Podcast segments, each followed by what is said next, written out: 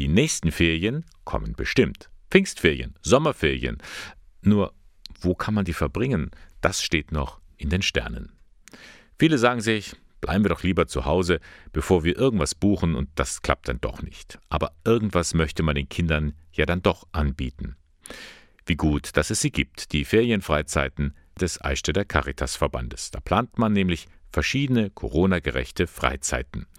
Dazu zählen auch die Stadtranderholungen in Ingolstadt, erzählt Tiana Cepina von der Caritas Kreisstelle. Also äh, die Pfingstferien finden an der Grundschule Lessing statt. Es wird von 25.05. bis 4.06.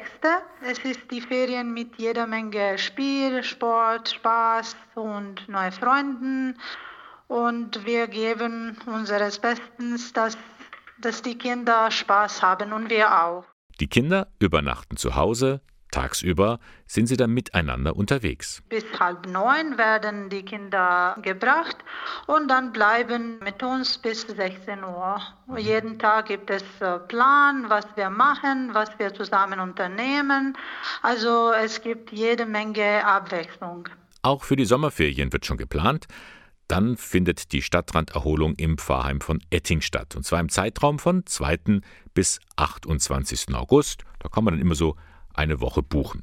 Tiana Cipina und ihr Team wollen dann den Kindern, so zwischen fünf und elf Jahren, ein buntes Programm präsentieren. Dass die Kinder in diese verrückten Zeiten einfach ein bisschen Abwechslung haben und äh, Spaß haben, dass sie ein bisschen mehr mit den anderen Kindern auch in Kontakt äh, sind und dass man einfach auf äh, diese Corona-Sachen vergessen kann und ein bisschen Spaß haben kann die Stadtranderholung der Caritas in Ingolstadt.